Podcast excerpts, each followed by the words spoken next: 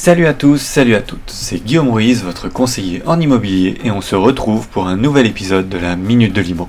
Aujourd'hui, nous allons voir ensemble comment peut-on acheter un bien immobilier sans être ni marié ni paxé. Aux yeux de la loi, lorsque vous êtes en concubinage, vous êtes des étrangers. Une transaction immobilière se passera donc de la même façon qu'avec votre voisin, votre boulanger ou un ami, et pour cela, vous avez deux solutions. La première est l'achat en indivision.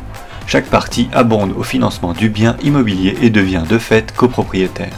La seconde, beaucoup plus lourde et administrative, est la création d'une société, la SCI. Malgré sa complexité de fonctionnement, cette dernière vous offre un cadre légal salvateur lors de la prise de décision, là où l'achat en indivision nécessite une unanimité. Indivision ou SCI, pensez au pacte tontonnier lorsque vous êtes chez le notaire.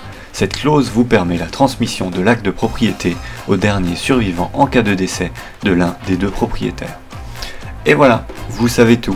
Je vous dis à demain pour un nouvel épisode de la Minute de l'Imo. C'était Guillaume Ruiz, votre conseiller en immobilier.